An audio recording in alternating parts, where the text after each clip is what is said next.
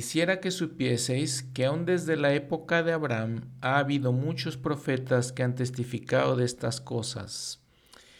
Y aquí también Senoc, y también Esías, y también Isaías y Jeremías.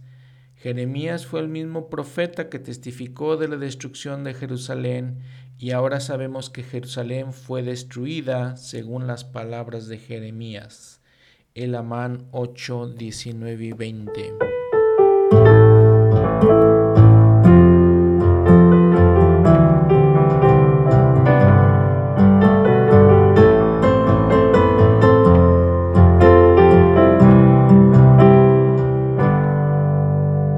Pues sí, nos encontramos en el año 626 antes de Cristo, antes de la caída del reino de Judá, que fue en el año 586 antes de Cristo también. Y vamos a hablar de este hombre, este profeta Jeremías. La verdad es que sabemos más de la vida de este profeta que la mayoría de los otros profetas del Antiguo Testamento. Fue contemporáneo de Leí, de Habacuc, de Obadías, de Daniel y de Ezequiel. Y hoy vamos a hablar de su libro y vamos a hablar de otro libro que se llama Las Lamentaciones de Jeremías. Y entonces lo, lo podemos considerar a Jeremías principalmente como un profeta de, que predicó destrucción. Y por ser así, tenía muy pocos amigos, muy pocos asocia personas con las que se asociaba. Baruch, que era su escriba, eh, es uno de sus más cercanos. El Señor no le mandó que no se casara ni que tuviera hijos, porque venía ya la destrucción de Jerusalén, la cautividad en Babilonia. Y probablemente por eso vamos a ver pues sus sentimientos de soledad, sus, eh, sus aflicciones, sus tribulaciones, sus batallas personales. Eh, se sentía inadecuado, sentía angustia de espíritu, eh, pide constantemente al Señor que, que, lo ayude contra sus enemigos, por ejemplo. Entonces por eso este el segundo libro que se llama Lamentaciones de Jeremías. No sabemos realmente cómo, cuándo Jeremías murió. Eh, fue exiliado, se exilió en Egipto y se considera que, que, ahí fue donde murió. Pero entonces vamos a hablar de, de este hombre del Antiguo Testamento, profeta importante, al que de acuerdo con el manual Ven Sígueme, se le dice en Jeremías 1.10 que estaba para, su misión era para arrancar y destruir, y al mismo tiempo, en ese mismo episodio, en ese mismo versículo, perdón, le dice que estaría para edificar y plantar este profeta Jeremías. Eh, por ejemplo, en el primer capítulo, en el primer versículo, dice que era hijo de Hilcías, de los sacerdotes de Anatot, de la tierra de Benjamín, y dice que vino la palabra del Señor a él en los días de Josías, que era rey de Judá, en el año decimotercero del reinado de este rey Josías. También dice que vino el versículo 3, los días de Joacim, hijo de Josías, rey de Judá, y hasta el año undécimo de Sedequías, hijo de Josías, rey de Judá y hasta la cautividad de Jerusalén en el mes quinto.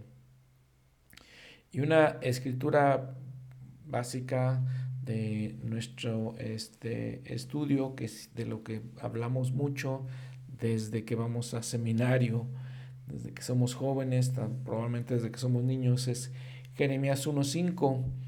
Antes que te formase en el vientre te conocí, y antes que nacieses te santifiqué te di por profeta a las naciones. Y les digo, eh, Jeremías pues decía que era inadecuado, que no podía hablar, dice, le dijo al Señor, no sé hablar porque soy niño. Dijo en el versículo 6. Sin embargo, el Señor le dice en el versículo 7, no digas soy niño, porque a todo a lo que te envié irás tú, y dirás todo lo que te mande. No temas delante de ellos, porque contigo estoy para librarte, dice Jehová.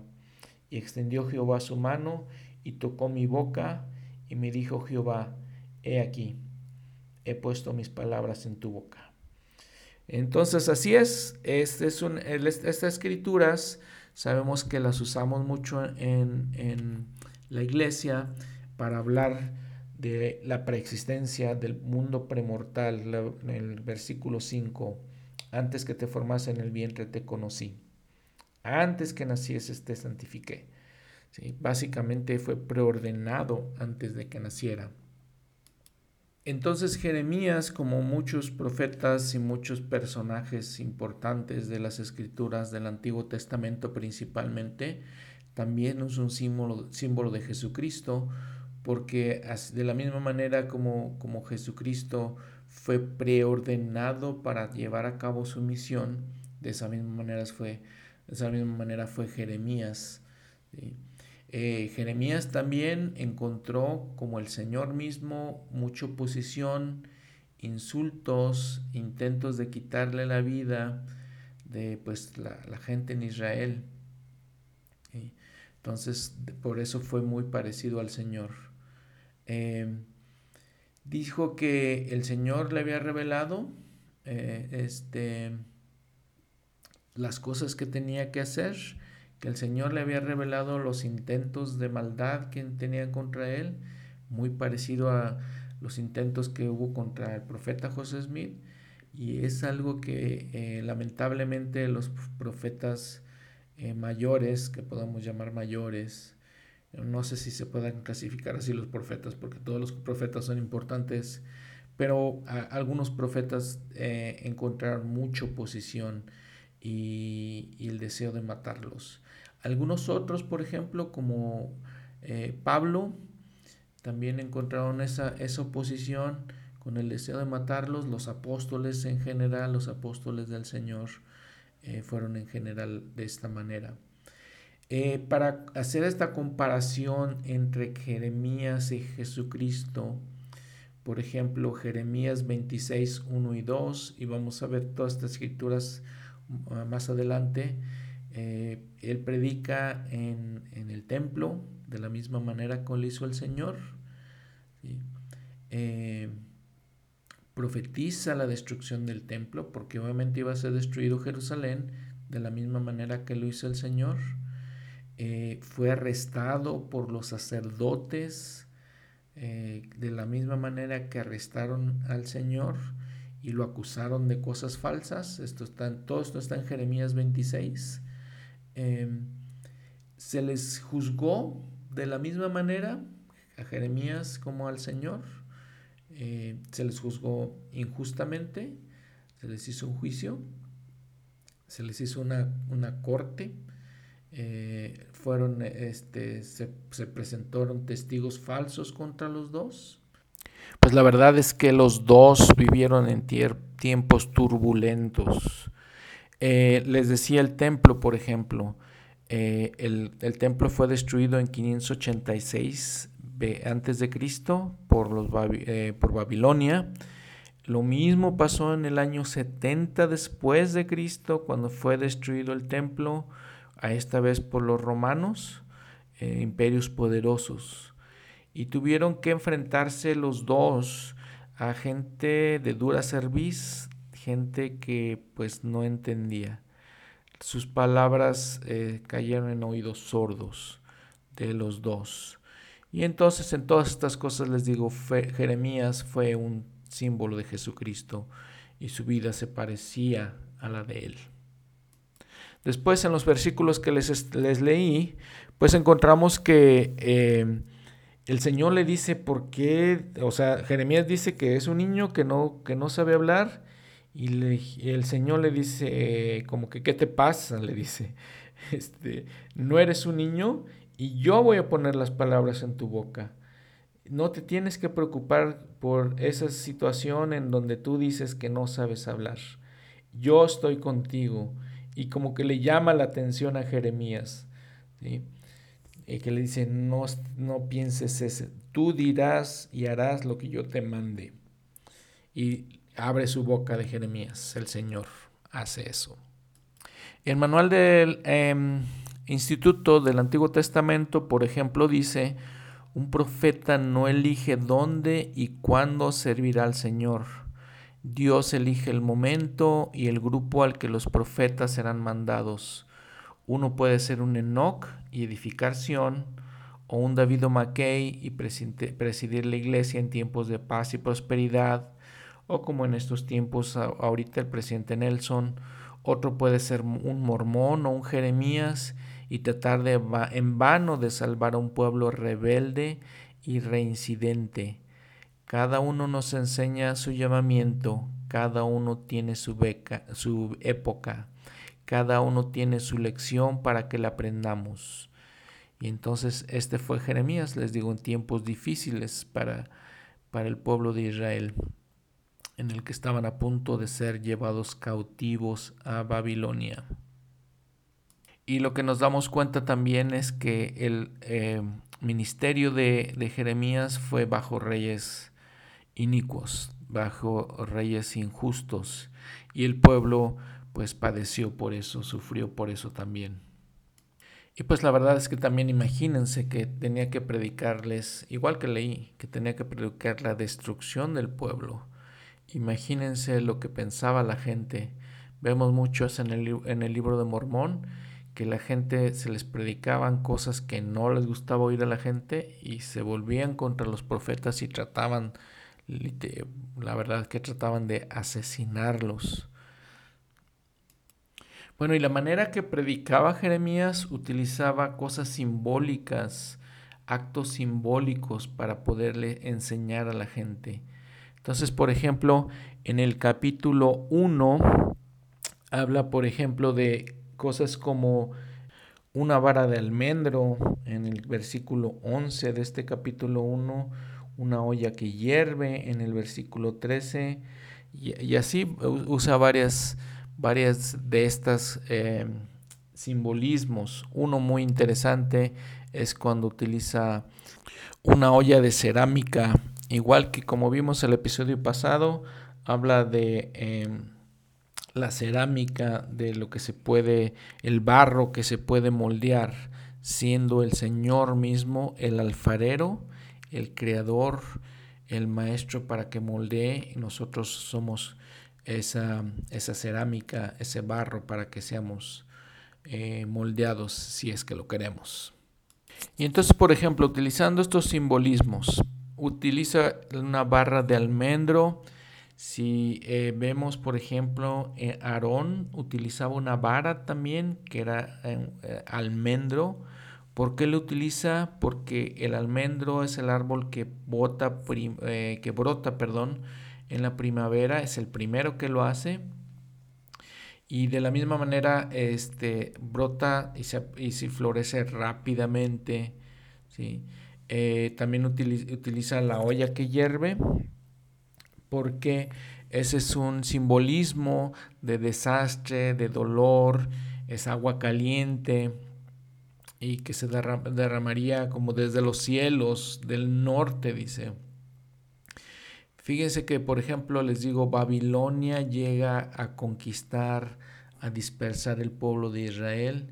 Babilonia no estaba en el norte, más bien estaba en el este de Israel, pero debido a las circunstancias de cómo estaba el desierto, los atacan desde el norte. Entonces por eso eh, eh, Jeremías utiliza en el versículo 14, por ejemplo, desde el norte se soltará el mal sobre todos los moradores de esta tierra, hablando nuevamente de Babilonia. Entonces eh, usa todos estos simbolismos. Por ejemplo, en el 16 dice, a causa de, de, toda su maldad, de toda su maldad, declararé mis juicios contra los que me abandonaron y quemaron incienso a dioses ajenos y adoraron las obras de sus manos. El quemar incienso, incienso es un símbolo de oración. Entonces, no solamente era que estaban quemando sus inciensos a los ídolos, dioses extraños, sino que ellos estaban orando a esos ídolos, buscando su ayuda de dioses falsos, de dioses o de seres que no existían. Y lo hemos hablado, lo hemos hablado varias veces en, en, nuestro, en este podcast. Muy bien. Y entonces, por ejemplo, versículo 17, dice, tú pues ciñe tus lomos y levántate y declárales todo lo que te mandes.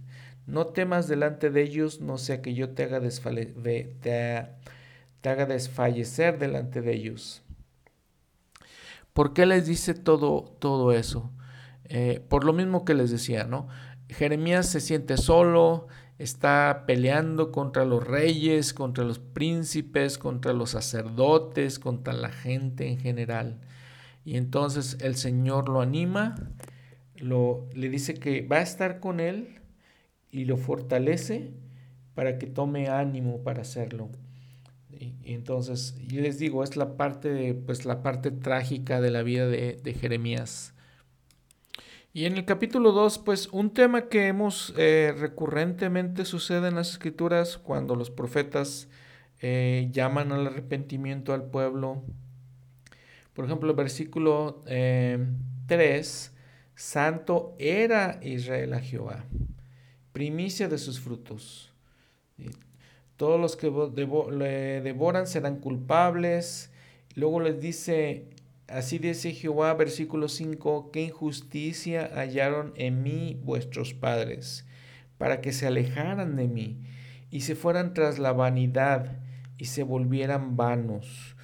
Una reflexión ahí que a veces nos alejamos del Señor eh, yendo tras, de vanidades y dice, le está preguntando el Señor qué injusticia hallaron en mí para que se alejaran de mí. Eh, y nuevamente, como les decía, siempre le está recordando el Señor que no los bendije, que no ayude a sus padres para que salieran de, Egipto y sin embargo no escucharon. Por ejemplo, versículo 8, los sacerdotes no dijeron, ¿dónde está Jehová? Y este, pues eh, le están diciendo el Señor a través de Jeremías lo inverosímil, lo ilógico de la manera que pensaban y cómo se volvieron, se alejaron del Señor y, se volvieron apóstatas después de todo esto, ¿no? De todo lo que les había dado el Señor. Dice el versículo 13, dos males ha hecho mi pueblo. Me abandonaron a mí, fuente de aguas vivas. Nuevamente el simbolismo, el Señor como una fuente de aguas vivas que trae a nosotros eh, para, darnos eh, las bendiciones y la, eh, el, agua, que es lo que nos mantiene vivos, ¿sí? para que nunca volvamos, volvamos a más a tener sed. Entonces dice, esos dos males me abandonaron a mí y cavaron para sí cisternas, cisternas rotas que no tienen agua. Es muy interesante este simbolismo que usa Jeremías cisternas rotas que no pueden tener agua, que no pueden detener agua, ¿sí? que, porque están rotas, básicamente, porque no, no pueden recibir las bendiciones del Señor. Vean el versículo 11. Nuevamente les digo, hijo, los hombres, nuestra naturaleza, somos eh, tontos, la verdad. Entonces les dice el pueblo de Israel, ¿acaso alguna nación ha cambiado sus dioses? Aunque ellos no son dioses. Nuevamente, la, la, idolatría. Adoramos cosas que son vanas, que son efímeras, que son perecederas. E, ellos adoraban dioses que no existían porque... Y podemos así pensar dioses que no existen, que en un segundo se pueden desaparecer en un segundo podemos, se puede quemar nuestra casa y todas las cosas que hay en ella, todas las cosas materiales, todas las vanidades, todo en lo que ponemos nuestros esfuerzos y nuestro amor por esas cosas. Entonces les dice, sí, andan tras de dioses que no son dioses.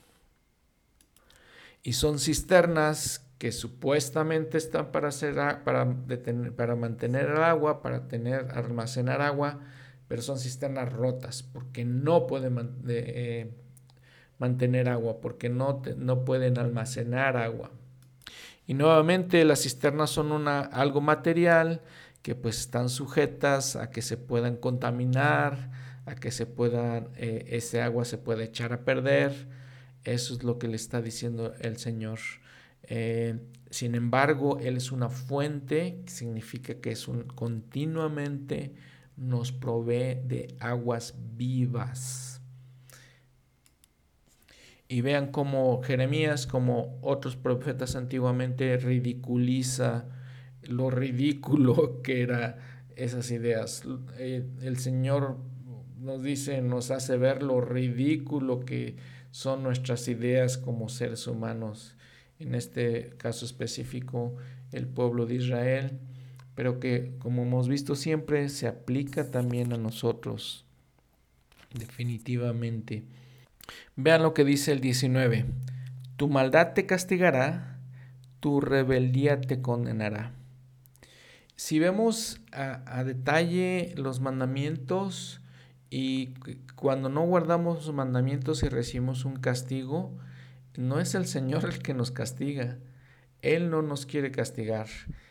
El que quebramos los mandamientos, los castigos que vienen por eso, es simplemente una consecuencia de, las, de lo que estamos haciendo. No nos castiga. ¿sí? Entonces es lo que dice, esa maldad misma nos castiga, esa misma rebeldía nos condena. ¿sí? Y dice, ve cuán malo y amargo es el haber abandonado a Jehová tu Dios, el no tener temor de mí, dice el Señor Jehová de los ejércitos. Y podemos ver que cuando nos alejamos de Dios, hay algunas cosas que, algunas personas que por algún tiempo les va bien, se la pasan bien. En nuestra mente humana vemos, no, pues ellos están muy bien. Sin embargo, ¿sí? vemos qué malo y amargo es abandonar a Dios. Porque vamos a llegar al punto, o las personas que no siguen al, Señor, que lo abandonan, dice, abandonan la iglesia, por ejemplo, van a llegar al punto que se van a dar cuenta de esos errores y van a ver qué malo y amargo es eso. Y en los siguientes versículos Jeremías sigue denunciando las cosas que hace el pueblo de Israel. Vean el 27 nuevamente lo ridículo de las creencias que tenían ellos que podemos tener nosotros. Y que dicen a un leño, mi padre eres tú, y a una piedra tú me has engendrado.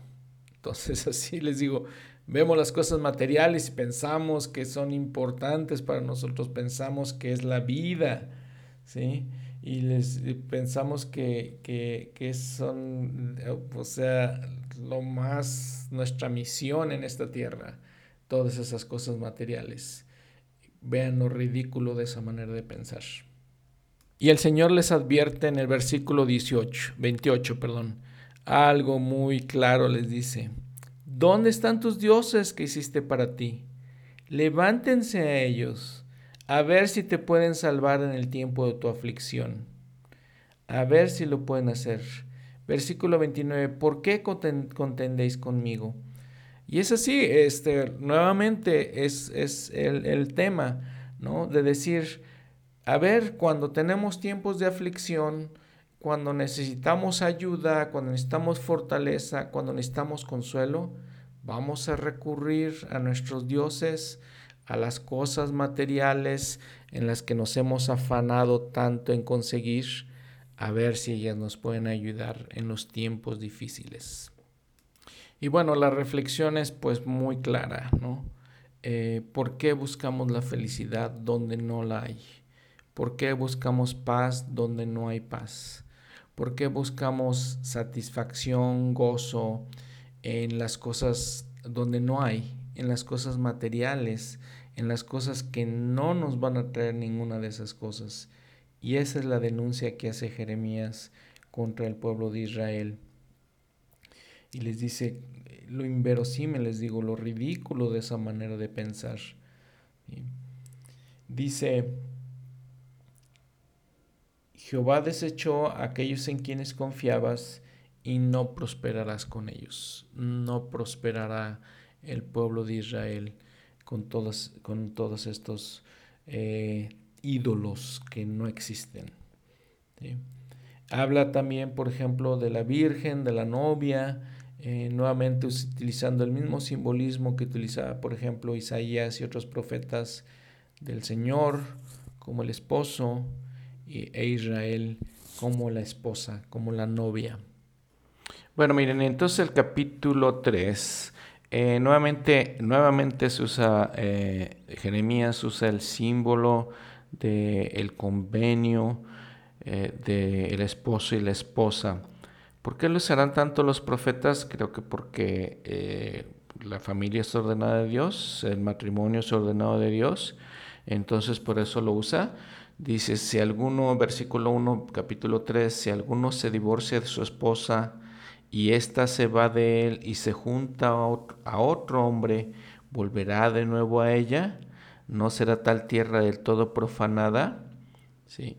Dice entonces, por ejemplo, si, si existe el divorcio y la esposa se va y se casa con otro hombre, el primer esposo entonces no le va a decir a la esposa que regrésate, ¿verdad? Porque ya está con otro hombre.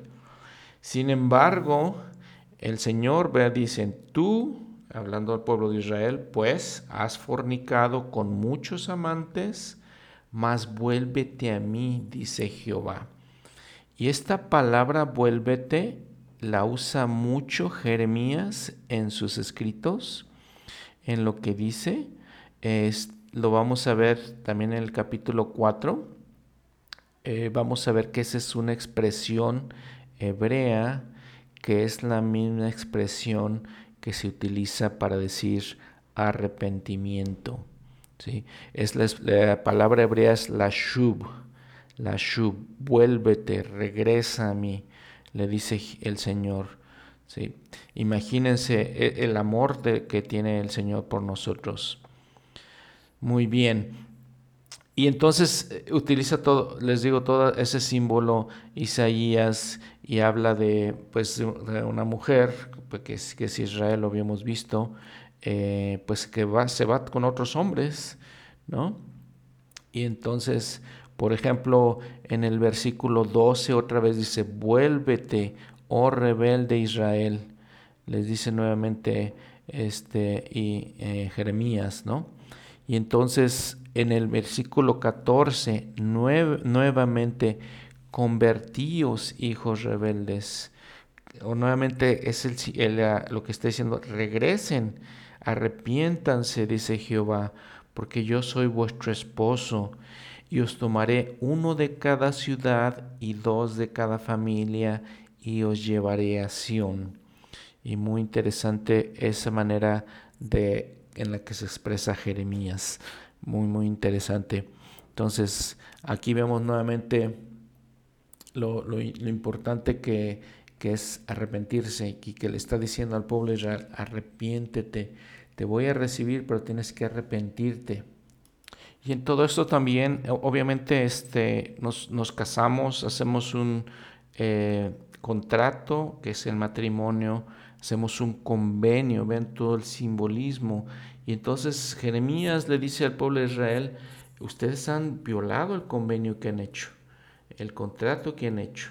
Y les dice, habla por ejemplo, eh, les dice de, su hermana, la hermana que ya había, que había pasado lo mismo, ¿sí? que era el pueblo de Israel en el norte, ahora el pueblo de Judá en el reino del sur está haciendo lo mismo. Sin embargo, pasaron 120 años aproximadamente entre que las tribus del norte fueron conquistadas y llevadas, lo que, las que habíamos hablado de las 10 tribus perdidas de, Israel, el, reino del norte, pasaron 120 años, o sea que el reino del sur, Judá, tuvo tiempo para aprender de eso y no quisieron aprender. Y vamos a ver nuevamente palabras de, Jeremías diciéndole estas cosas. Em, dice, por ejemplo, el versículo 20, ciertamente como la esposa infiel se aparta de su compañero, Así me habéis sido infiel, oh casa de Israel, dice Jehová. Una voz se oye sobre las alturas, llanto de los ruegos de los hijos de Israel, porque han torcido su camino, de Jehová su Dios se han olvidado. Volveos, hijos rebeldes, sanaré vuestras rebeliones. He aquí, nosotros venimos a ti porque tú eres Jehová nuestro Dios. les digo nuevamente, usa mucho esa palabra Jeremías, volveos, simbolizando arrepentimiento. Y dice eh, en el versículo 25, yacemos en nuestra vergüenza y nuestra ofrenda nos cubre, porque pecamos contra Jehová nuestro Dios, nosotros y nuestros padres desde nuestra juventud hasta este día y no hemos escuchado la voz de Jehová nuestro Dios. Vean eh, la angustia eh, del pueblo de Israel, eh, en general hablando de, todo el pueblo de Israel, aunque ya lo que estamos diciendo, el, pueblo del norte ya había sido conquistado, ya había sido llevado. En el, en el capítulo 4 nuevamente se llama Israel y a Judá al arrepentimiento Jeremías se lamenta por los padecimientos de Judá. ¿Sí? Le dice nuevamente versículo 1, si te has de volver, oh Israel, dice Jehová, vuélvete a mí. Y si quitas delante de mí tus abominaciones y no andas de acá para allá, vean cómo a veces cuando nos apartamos de Dios, andamos dando tumbos, andamos de aquí para allá buscando la paz y la felicidad. Aquí le está diciendo al pueblo que eso es lo que estaba haciendo, si quitas delante de mí tus abominaciones y no andas de acá para allá, y si juras con verdad, con juicio y con justicia, diciendo, vive Jehová, entonces las naciones serán benditas en él y en él se gloriarán. Entonces nuevamente les dice que vuelvan, que regresen al Señor eh, después de todos sus, sus pecados y sus transgresiones y cómo se, han eh, olvidado de él. Dice en, el versículo, en los versículos 16, decide a las naciones, he aquí, haced oír sobre Jerusalén. ¿sí? Y dice, sitiadores vienen de tierra lejana y darán su voz contra las ciudades de Judá. Los sitiadores, eh, los babilonios, venían de tierras lejanas y harían eso. Dice, por ejemplo, versículo 19, como, como dice el encabezado, Jeremías lamentándose, dice, mis entrañas, mis entrañas, se lamenta, me duelen las fibras de mi corazón, mi corazón gime dentro de mí, no callaré. Entonces, nuevamente, versículo 22, porque mi pueblo es necio, no me conocieron, son hijos insensatos y sin entendimiento. Son sabios para hacer el mal, pero no saben hacer el bien.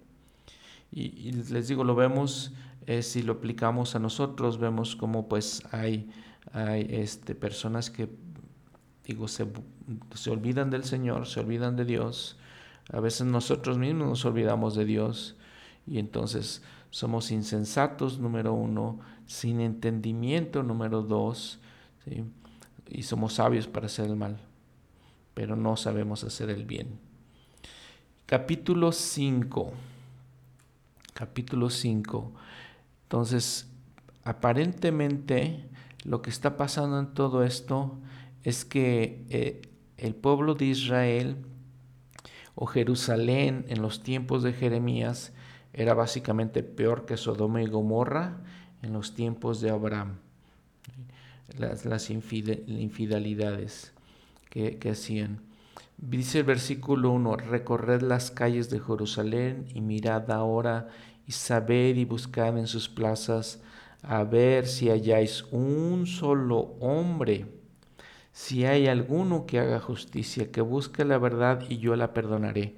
Si recuerdan en los tiempos de Abraham, cuando este Abraham pide por Sodoma y Gomorra, Lot vivía ahí, y entonces el Señor le dice a Abraham, busca justos, gente justa, y yo los perdonaré. Lo mismo hace ahorita con, con Jerusalén. Si, si encuentras un solo hombre que haga justicia, yo la perdonaré. Dice, pero yo dije, de cierto ellos son pobres, son necios, pues no conocen el camino de Jehová, el juicio de su Dios. Entonces vean, cómo lo, grave de la situación ya de Jerusalén, la corrupción que ya había, que era una corrupción eh, de todos básicamente, de todo el pueblo, de todos los, eh, de todos los, eh, las familias, de todos los hombres y mujeres. Tanto era el problema de, de Jerusalén, por ejemplo, en el versículo 3, capítulo 5, versículo 3, Oh Jehová, ¿no miran tus ojos la verdad? Los azotaste y no les dolió. Los consumiste y no quisieron recibir corrección. Endurecieron sus rostros más que la piedra y no quisieron volverse. o sea, lo, serio que ya estaba, que estaba su situación. Ahí vemos en, ese versículo 3, eh, en la eh, nota al pie de la página A, 3A, Vemos ahí que otra vez volverse significa arrepentirse. Vean la cantidad de veces que, Jeremías repite estas cosas. En el libro de Mormón, por ejemplo, se, define básicamente el Amán 5.2 como es la plenitud de la iniquidad. Eh, es, es un punto en donde dice, los que escogieron lo malo eran más numerosos que los que escogieron lo bueno. Entonces ya estaba, ya estaba Jerusalén en una, en una situación así, ya era realmente así. Dice, por ejemplo, en el versículo 28, han engordado y se han puesto lustrosos y sobrepasan, vean la palabra que usa, sobrepasan los hechos del malo. Los profetas profetizan, dicen, ya profetizan mentira, los sacerdotes gobiernan con, por manos de ellos y mi pueblo así lo quiere sea, vean, vean, cosa espantosa y fea es hecha en esta tierra, dice el versículo 30, y, lo grave y lo serio y lo doloroso también es, eh, y así lo quieren, así lo quería el pueblo que sucediera. Vean, les digo lo grave y serio que es esto ya.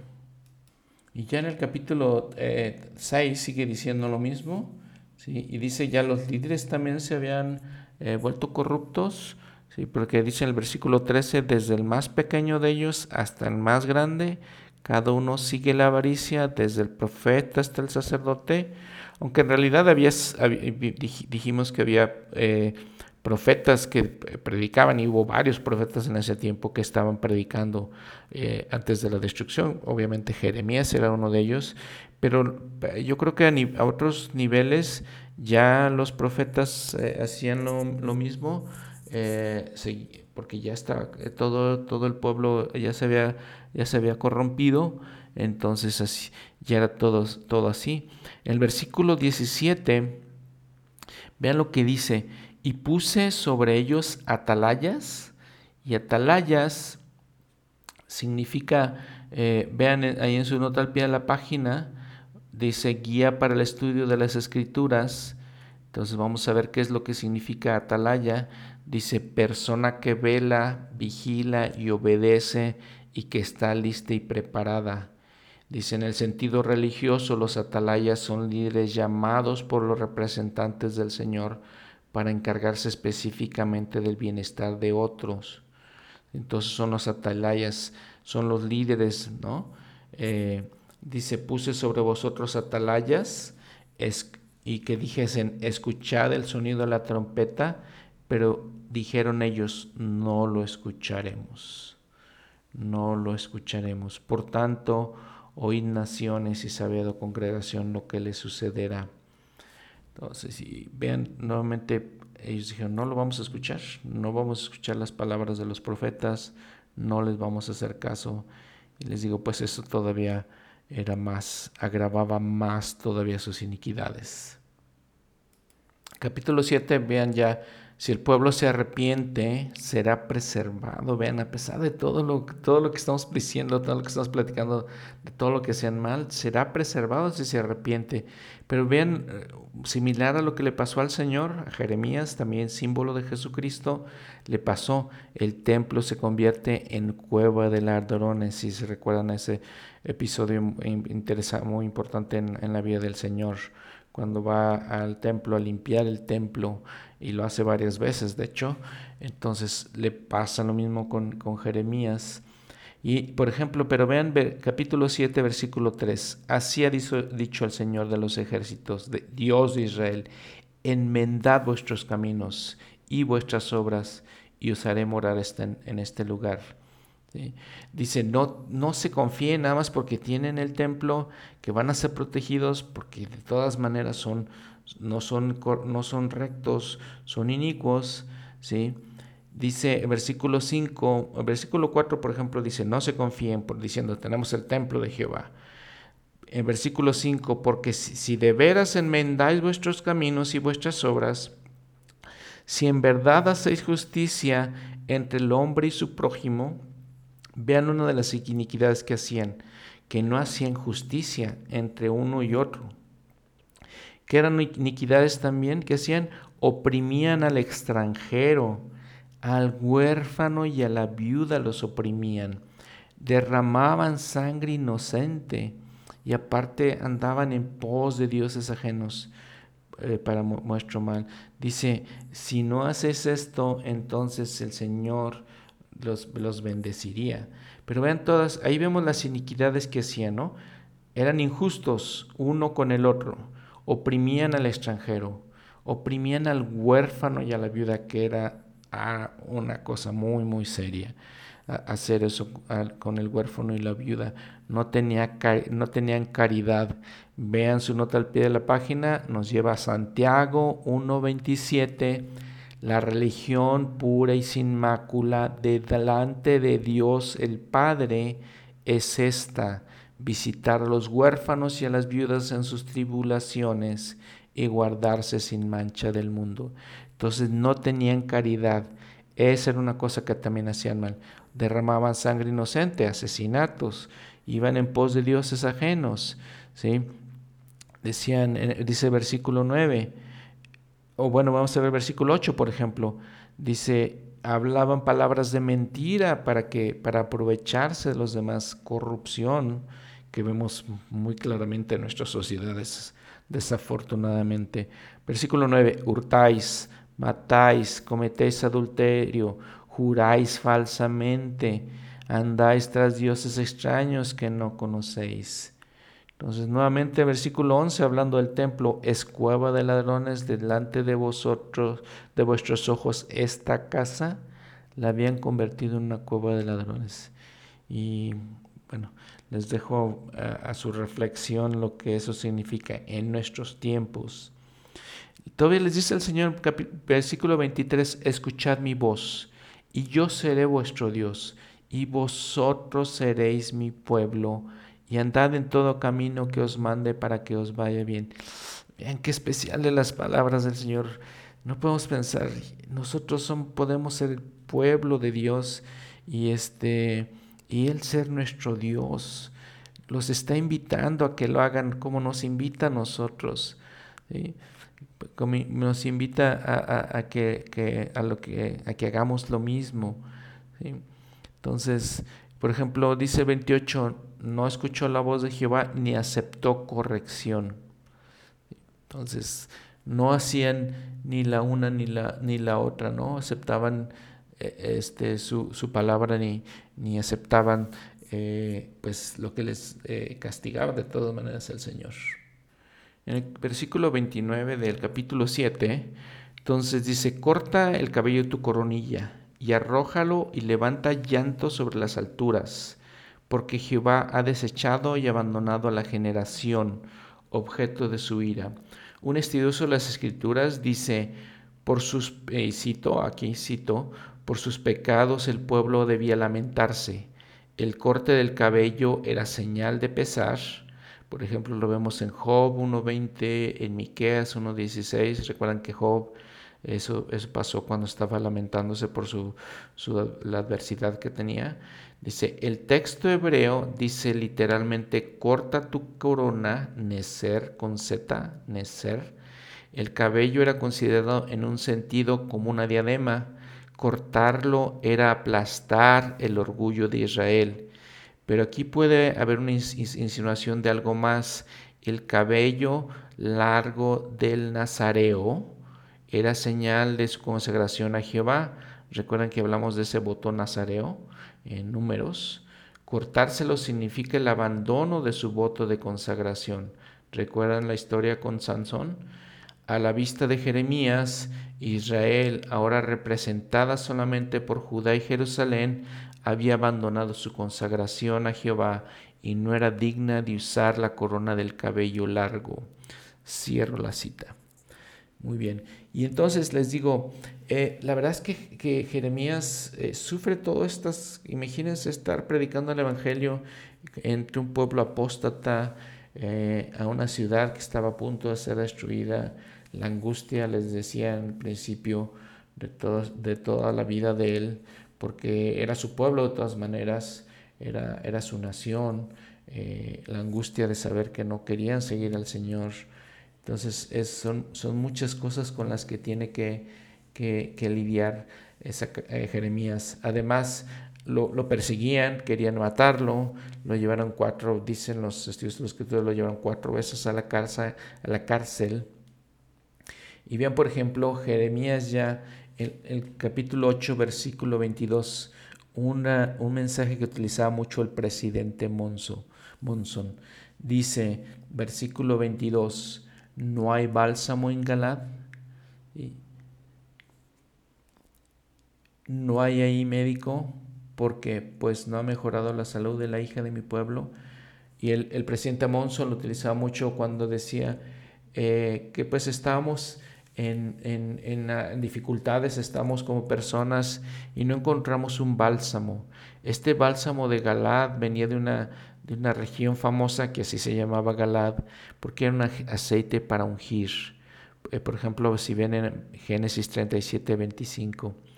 Entonces era para la unción de los enfermos, pero aquí dice no hay bálsamo. Y les digo, el presidente Monson lo utiliza mucho porque a veces no encontramos paz a nuestras aflicciones, como en este, en este momento Jeremías no, no encontraba paz a sus aflicciones por todo lo que estaba pasando.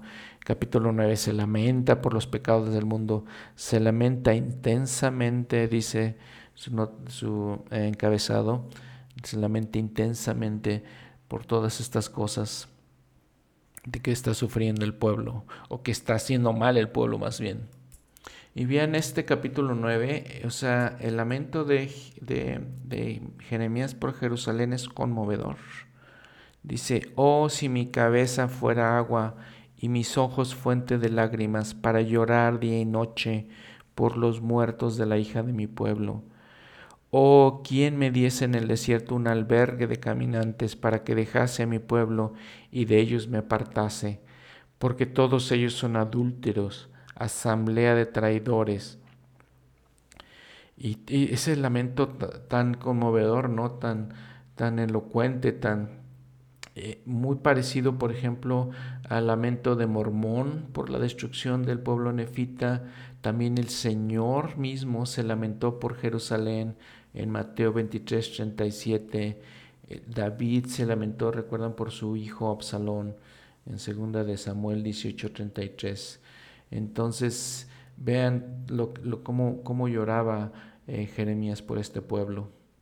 En el versículo 16 dice, los esparciré entre naciones que no conocieron ellos ni sus padres, los esparciré, el esparcimiento de Israel, eh, de las dos, de las dos este, naciones, eh, Israel y Judá.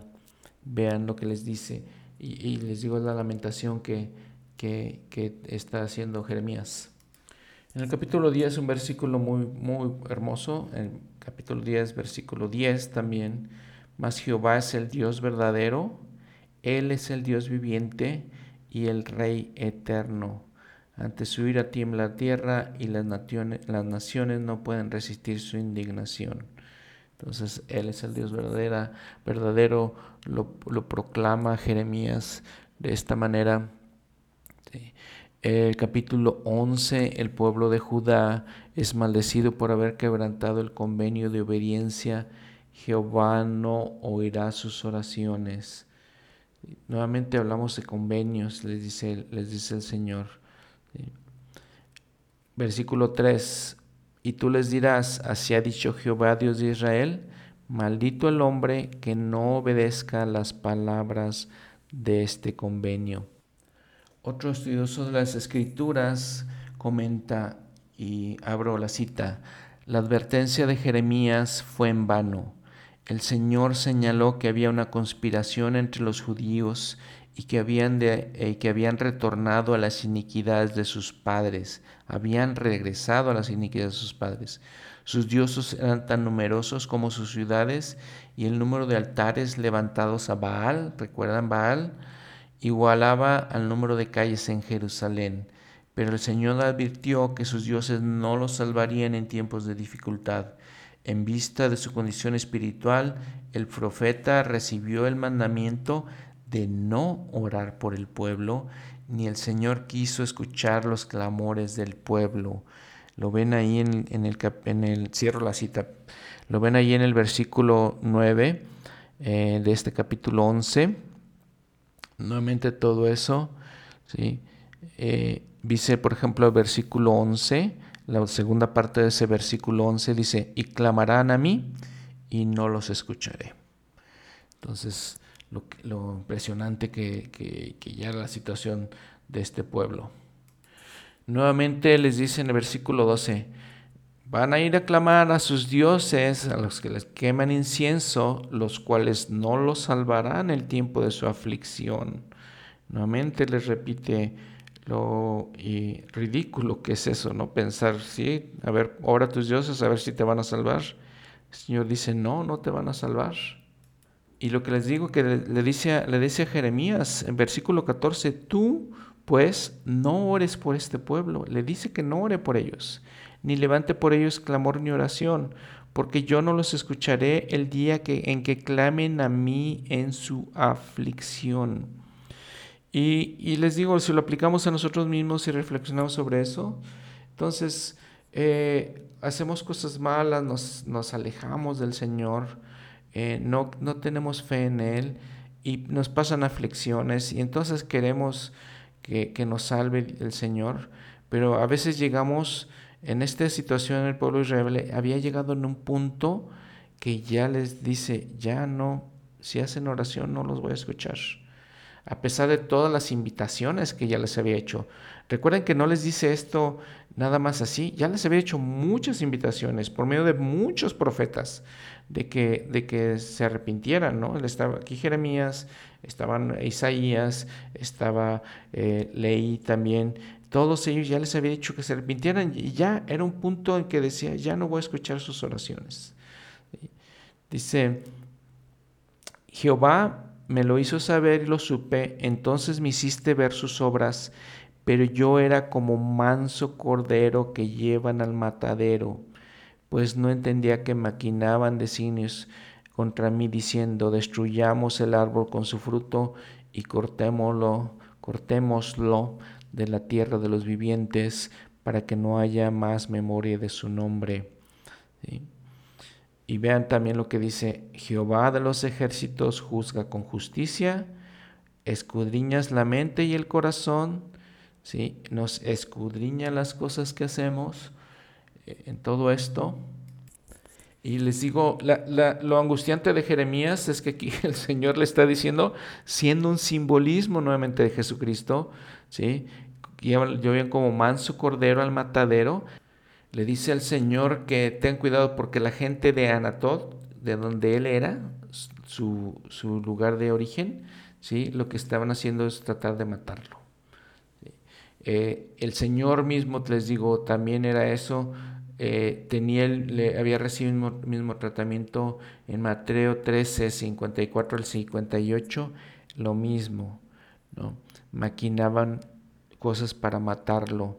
Dice en el versículo 21, Anatot, buscan tu vida. este, le está advirtiendo el Señor a Jeremías. Igual que el profeta José Smith, de hecho, muy parecido, ¿no? Y vean, el, en capítulo 12 es algo que eh, muchos de nosotros tal vez preguntamos al Señor cuando estamos en nuestras angustias. Versículo 1, justo eres tú, oh Jehová, cuando yo contiendo contigo. Sin embargo, hablaré contigo sobre tus juicios. ¿Por qué es prosperado el camino de los malvados? Y les va bien a todos los que se portan deslealmente. Eh, muy, muy eh, serio lo que está diciendo aquí Jeremías. unos también los expertos de la Biblia nos dicen de esto, de este mensaje, abro la cita, la enemistad que Jeremías experimentó de sus coterráneos de Anatot excitó su disgusto por la prosperidad de los malvados que parecen progresar y vivir sin problemas. Por lo tanto, comienza, comienza a exponer sus interrogantes al Señor y a demandar la justicia de Dios que los malvados sean quitados de la nación. Está demandando a Dios que los malvados sean quitados de la nación. El Señor lo reprende, obviamente, por su arrebato de enojo e impaciencia, diciéndole que debe perseverar, perseverar aún más. Esta sección, cuya relación con la anterior es inconfundible, muestra mediante un caso correcto la extrema corrupción del pueblo y se ha incluido entre sus profecías porque nos expone la grandeza de la longanimidad de Dios hacia un pueblo maduro para la destrucción. Cierro la cita. Es angustiante lo que está diciendo aquí Jeremías. Bueno, el capítulo 13 dice, por ejemplo, viene una parábola Israel y Judá serán como un cinto, cinto podrido y deteriorado. ¿sí? Eh, esta parábola, en un estudio de las escrituras también dice, representa, el cinto representa a toda la casa de Israel, incluyendo a Judá, porque como el cinto se junta a los lomos del hombre, así se juntará a mí toda la casa de Israel y toda la casa de Judá, dice Jehová en razón de las iniquidades del pueblo del Señor, en este caso de los judíos de Judá, ellos se verán separados de él. El inminente cautiverio de la nación en Babilonia bien podría estar representado en el hecho de esconder el cinto cerca del, del Éufrates. El Éufrates es el río que pasaba por Babilonia, era un símbolo del poder de Babilonia por ser un río hermoso. Este, el hecho de que el cinto se pudiera, se pudriera en el escondite sencillamente significa que la relación entre Dios y los judíos había llegado al punto de ruptura. Cierro la cita. Y bueno, utiliza varias, varias este, alegorías o varios, varios símbolos aquí Jeremías. Por ejemplo, en el 22 también dice el leopardo, dice que cambia sus, eh, cambia su color o sus manchas, dice en el versículo 23, ¿podrá el etíope cambiar su piel y el leopardo sus manchas? Entonces todo eso, les digo, utilizan todas estas alegorías y estas maneras de explicar. Eh, todos los siguientes capítulos habla muy parecido de todas estas cosas. Eh, vamos a ver, por ejemplo, ya en el capítulo 18, algo que había utilizado Isaías de la misma manera, Jeremías lo hace, lo hace con el barro y con el alfarero. Y es algo muy interesante. Y entonces ahorita lo vamos a ver en un momento este capítulo 18, pero vamos a ver el capítulo 16. Por ejemplo, en su encabezado se prevé la ruina total de Judá, Israel es desechado y esparcido por servir a los dioses falsos. ¿sí? Eh, pescadores y cazadores recogerán de nuevo Israel y el pueblo servirá a Jehová. Se ha de restaurar el Evangelio por última vez. Pero bueno, lo que quiere decirles es que, por ejemplo, en el versículo 16, 2 le dice a Jeremías, no tomarás para ti esposa, ni tendrás hijos ni hijas en este lugar. Vean lo impresionante que el, mandato que le da a Jeremías de que no tenga hijos porque iban a ser destruidos, ¿no? Destruidos. Todas las, todas las cosas el, el elder el Grand Richards dice, y Jeremías, y abro la cita, vio el día en que el Señor haría esto, en que llamaría más pescadores y más cazadores los últimos días, y los cazarán por todo el monte y por todo collado y por las cavernas de los peñascos, peñascos Jeremías 16, 16. ¿Dónde encontraréis estos cazadores y pescadores de quienes leemos en esta profecía de Jeremías? Ellos son estos miles de misioneros de la iglesia y los que los procedieron, precedieron desde el tiempo en que el profeta José Smith recibió la verdad y envió mensajeros para compartirla con el mundo. Así salieron ellos cazando y pescando y eh, reuniéndolos de los collados y las montañas y de las cavernas de las rocas. Yo creo que es esto más literal de los que algunos pensamos. Cierro la cita de Legrand Richards. Entonces lo que dice aquí al final eh, Jeremías, que se iba a restaurar el Evangelio por última vez en los últimos días, en los versículos 16 eh, en adelante podremos leer todas estas cosas. Yo envío muchos pescadores, dice Jehová, y los pescarán. Este, que después de que sea el recogimiento de Israel, habla de, de los misioneros. Bueno, también en el capítulo 17, versículo 10, algo muy interesante. Yo Jehová escudriño la mente y pongo a prueba el corazón para dar a cada uno según su camino, según el fruto de sus obras. Y entonces ya en el capítulo 18, cuando estamos hablando ya lo que habíamos comentado de este alfarero, también de la vasija de barro, muy interesante. Lo mismo que decía, eh, dijo Isaías, lo está diciendo Jeremías. La palabra de Jehová que vino Jeremías diciendo, levántate y desciende a casa del alfarero, y ahí te, haré oír mis palabras. Descendí a casa del alfarero, y aquí que él hacía un trabajo sobre la rueda, y la vasija de barro que él hacía se echó a perder en manos del alfarero y, se y volvió e hizo de ella otra vasija, según le pareció mejor al alfarero hacerla. Y dice, vino palabra de Jehová a él, versículo 6. Pregunta, ¿no podré yo hacer de vosotros como este alfarero o casa de Israel? Dice Jehová, he aquí, como el barro en la mano del alfarero, así sois vosotros en mi mano, oh casa de Israel. Y obviamente esto se aplica a ustedes y a mí, a cada uno de nosotros. En un instante hablaré contra una nación y contra un reino para arrancar y derribar y destruir. Pero si esa nación contra la que he hablado se vuelve de su maldad, yo me arrepentiré del mal que había pensado hacerles. Entonces, nosotros somos como el barro y a veces somos como esa vasija que se echa a perder, que no seguimos los consejos que el Señor nos da y sin embargo, si somos humildes, suficientemente humildes, Él hace otra.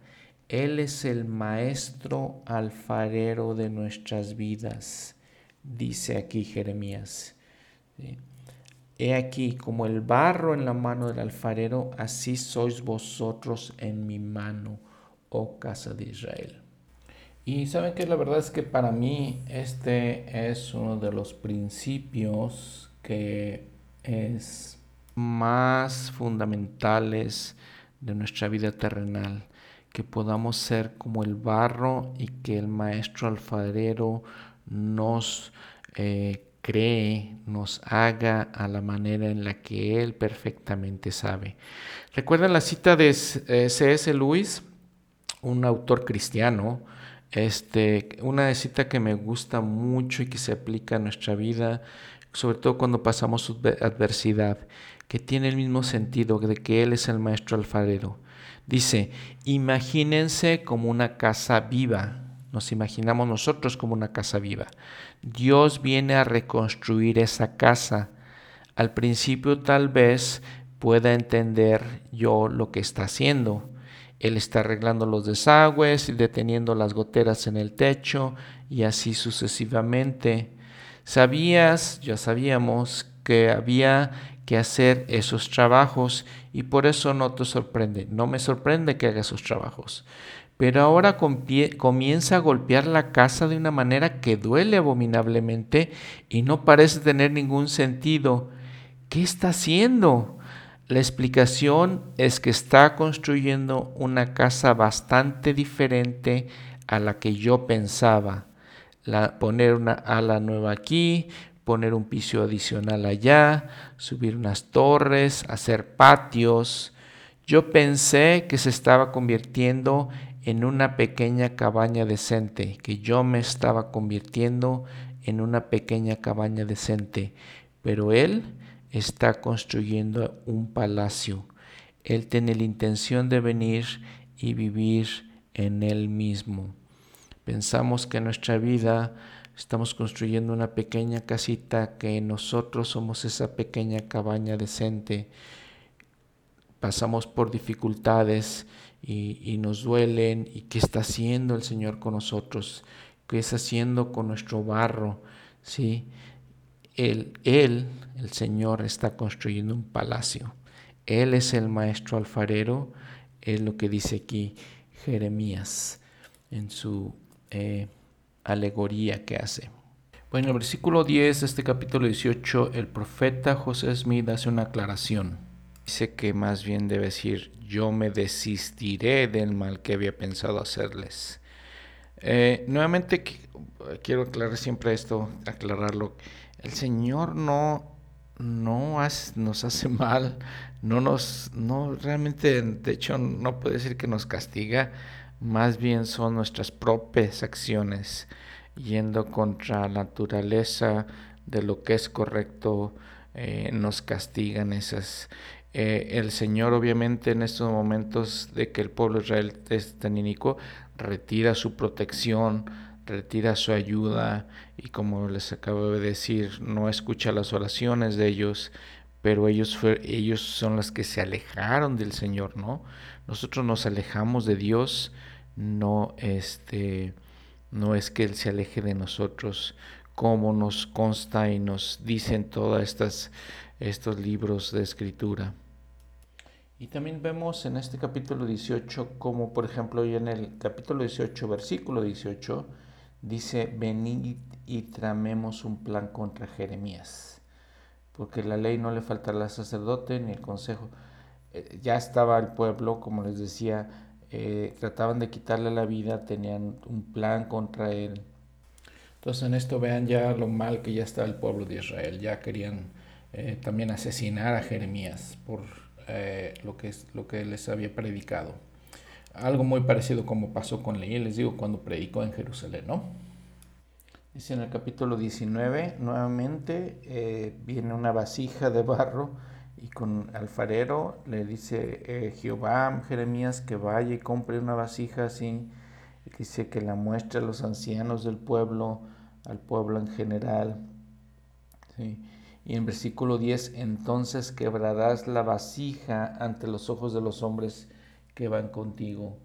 Eh, obviamente una vez que, que, se eh, quiebra esa vasija, eh, ya no se puede reparar. Es, el simbolismo de lo que hace Jeremías.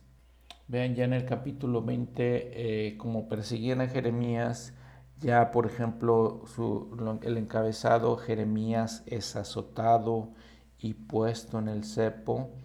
En el versículo 2, por ejemplo, dice Pasur, que era uno de los, que presidía, eh, hizo azotar al profeta Jeremías y lo puso en el cepo que estaba en la puerta del superior de Benjamín. Eh, el cepo era una trampa que usaban para cazar animales. Jeremías en el versículo 7 eh, se lamenta con el Señor.